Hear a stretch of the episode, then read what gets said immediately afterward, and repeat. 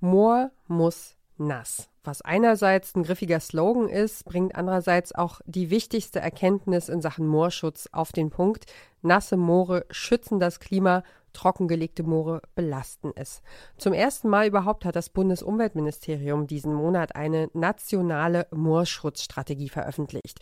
Darin geht es zum Beispiel darum, Moore zu renaturieren, also trockene Moore, die als Weideland genutzt werden, wieder zu vernässen und darum, Moore zu erhalten, also bestehende Torfflächen zu schützen. Nach einem Jahrhundert des Moorverlusts braucht Deutschland nun ein Jahrzehnt des engagierten Wiederaufbaus, so Umweltstaatssekretär Jochen Flassbart. Wir wollen uns heute deswegen mal anschauen, welche Rolle Moore überhaupt für den Klimaschutz spielen. Mission Energiewende. Der Detektor FM Podcast zum Klimawandel und neuen Energielösungen. Eine Kooperation mit dem Klimaschutzunternehmen Lichtblick. Mit dem Schritt, eine nationale Moorschutzstrategie ins Leben zu rufen, folgt das Bundesumweltministerium einem Antrag aus dem aktuellen Koalitionsvertrag. Während die Länder ihre Maßnahmen zum großen Teil schon festgelegt haben, fehlten bisher Festlegungen für die Bundesebene. Und damit sage ich Hallo und herzlich willkommen bei Mission Energiewende. Ich spreche hier heute mit Franziska Tanneberger. Sie ist Wissenschaftlerin an der Universität Greifswald und sie leitet das Greifswald Moorzentrum. Einer ihrer Forschungsschwerpunkte ist die Bewirtschaftung naturnaher und wiedervernässter Niedermoore. Zunächst mal zur Einordnung. Ist diese nationale Moorschutzstrategie eigentlich ein Meilenstein? Ja, es ist ein Meilenstein, ähm, auf den lange gewartet wurde. Es war ja als Ziel im sozusagen letzten Koalitionsvertrag äh, festgehalten. Es hat ja jetzt auch nicht in dem äh, Sinne geklappt, dass alle Ressorts sich wirklich dahinter gestellt haben. Aber generell erstmal als erster Schritt, dass wir auf nationaler Ebene eine solche Strategie haben, ist ein ganz, ganz wesentlicher Schritt. Und genau darüber wollten wir nochmal sprechen. Wie, äh, wie ist das denn? Warum haben sich denn nicht alle dahinter gestellt oder wie ist da die Lage? Ne, ich habe den Eindruck, dass äh, die Relevanz des Themas nach wie vor im Bereich Landwirtschaftspolitik viel zu wenig bekannt ist. Und ähm, das hat auch was mit der Komplexität des Themas zu tun. Also wir haben eine Situation, in der die Treibhausgasemissionen, die werden ja jedes Jahr berichtet in den nationalen Treibhausgasinventaren, äh, die Masse der Treibhausgasemissionen aus den entwässerten Moorböden hängt mit der landwirtschaftlichen Nutzung zusammen. Also das sind Flächen, die für die Landwirtschaft entwässert werden. Da sind Gräben, da sind Pumphäuser, die das Wasser rauspumpen, damit der Boden trocken ist, damit sozusagen Landwirtschaft, wie wir sie üblicherweise kennen, auf trockenem Boden stattfinden kann.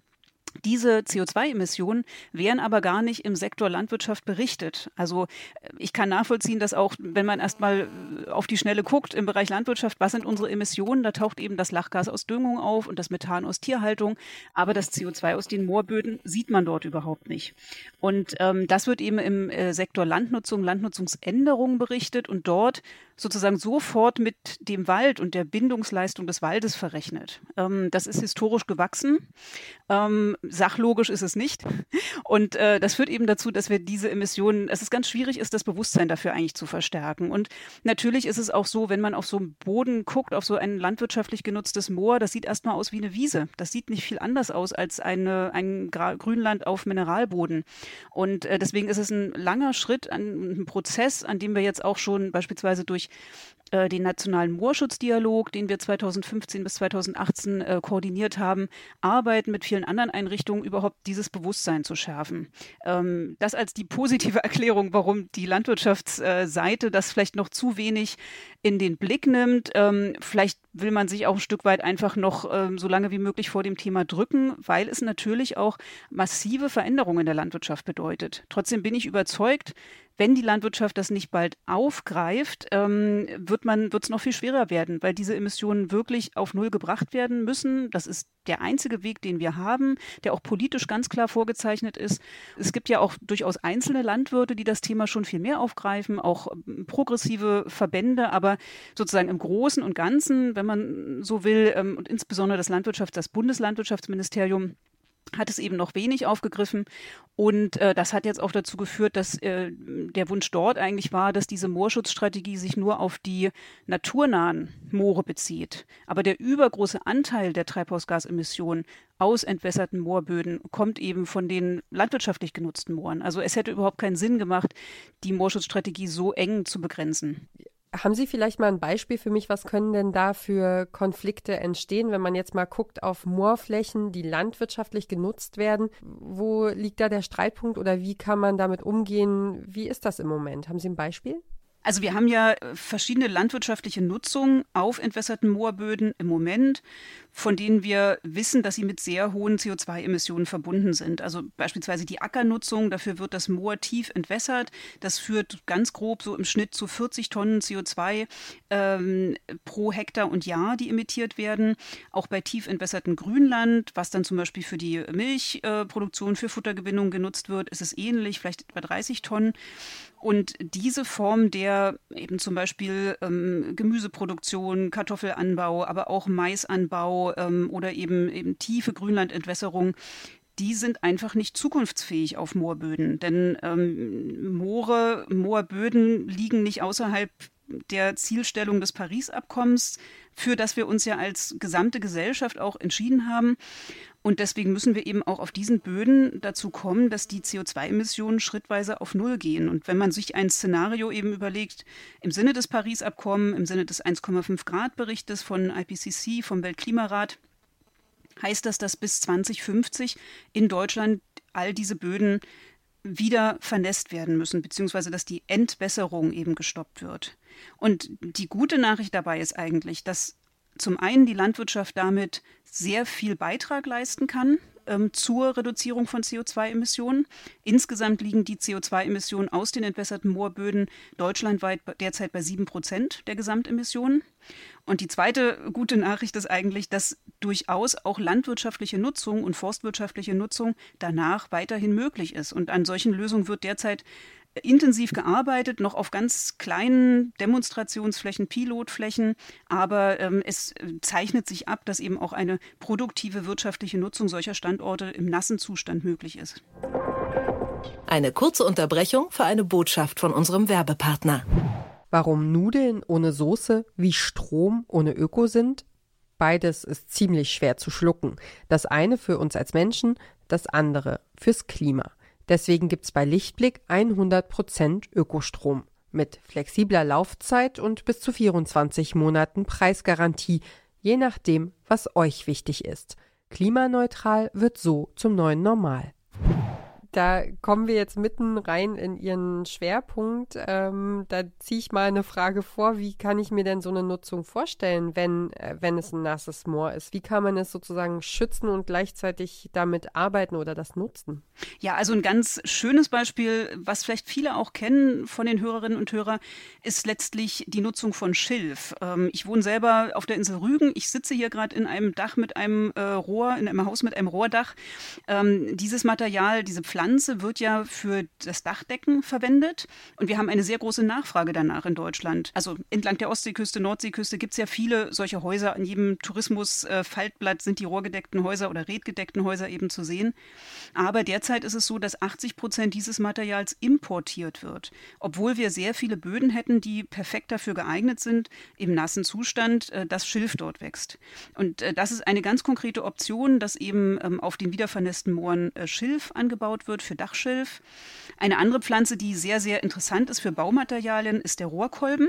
Er hat sehr große luftgefüllte Zellen, die perfekt sind als äh, für Isolation, für leichte Baumaterialien. Wir haben am Greifswald-Moorzentrum ähm, derzeit ein Tiny House, was aus Paludikulturmaterialien besteht. Paludikultur nennt man eben diese nasse Form von Landwirtschaft auf Moorböden.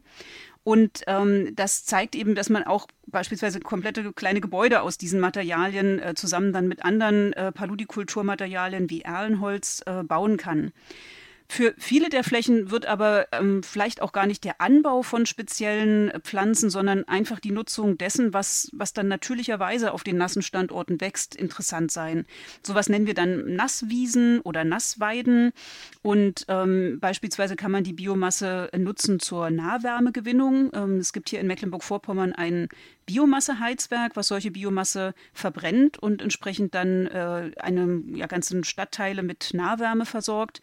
Äh, ein anderes Beispiel ist die Wasserbüffelhaltung, die auch schon äh, an vielen Orten verbreitet ist und ähm, wiederum im Bereich dann eben auch Lebensmittelproduktion und Tierhaltung eine Option darstellt. Ja, sehr, sehr spannend, wie viele Möglichkeiten es gibt, auch so als Baustoff. Ähm, das haben wahrscheinlich auch einfach viele Leute nicht auf dem Zettel oder können sich das noch gar nicht vorstellen.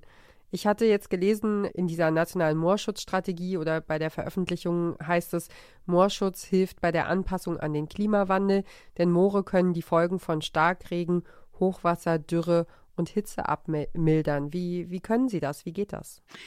Ja, indem sie sozusagen nasse, feuchte Böden in unserer Landschaft darstellen. Also wir haben das mal für ein Gebiet ähm, richtig berechnet. Das ist in der Nähe der Müritz und man kann eben diese Leistung, die solche Moore erbringen, wirklich auch, auch quantifizieren, wirklich berechnen. Also alle Moore, die im Einzugsbereich von Flüssen liegen, können dann eben auch ähm, als, als Rückhalteraum fürs Wasser dienen, wenn es zu Hochwasserereignissen kommt. Also deswegen ist die Revitalisierung, Restaurierung von solchen Mooren und Feuchtgebieten Gebieten entlang der Flüssen ganz, ganz entscheidend. Ähm, das ist auch eine große Aufgabe jetzt in den so stark vom Hochwasser betroffenen Gebieten in, in Nordrhein-Westfalen und Rheinland-Pfalz, wo, wo wir sehr hoffen und auch mit Partnern zusammenarbeiten, dass dort nicht überall wieder das Gleiche zurückgebaut wird, sondern entsprechend auch solche, solche Räume wieder genutzt werden dafür, dass das Wasser Raum bekommt. Äh, denn Hochwasserereignisse werden äh, voraussichtlich zunehmen. Ähm, sie können eben auch bei Trockenheit äh, helfen, weil unter diesen nassen Mooren eben auch Grundwasser stärker gespeichert wird. Also sie helfen, dass der Landschaftswasserhaushalt ausgeglichener ist und nicht zuletzt kühlen sie eben auch die Landschaft. Also auch das hm, darf man sich jetzt nicht vorstellen, als dass jetzt so ein kleines Moor riesige Räume kühlen kann äh, oder ganze Städte in der Umgebung, aber ähm, zumindest im direkten Umfeld äh, von einem Moor ist so ein Kühlungseffekt wirklich nachweisbar und ähm, das ist äh, auch auch eine Sache, die wir, wenn wir auf die Klimaprognosen gucken, die wir haben, die wir ja heutzutage schon landkreisscharf uns angucken können, ähm, die ganz, ganz wichtig ist. Und insofern muss man sogar sagen, gut, dass eigentlich in Deutschland, ähm, zumindest in Norddeutschland und in Süddeutschland, ähm, wir viele Moore haben.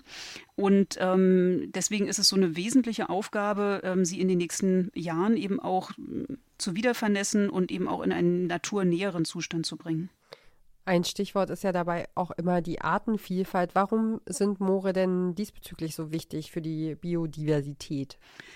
Ja, wir haben äh, viele Tier- und Pflanzenarten, die einfach speziell an solche ähm, ja, semi-aquatischen, so halbnasse oder ganz nasse Lebensräume angepasst sind die schlichtweg woanders in der Landschaft gar nicht Platz finden, wenn überall eigentlich Trockenheit herrscht. Und für die bedeutet Moore natürlich, dass sie dort einfach ihre Lebensräume haben.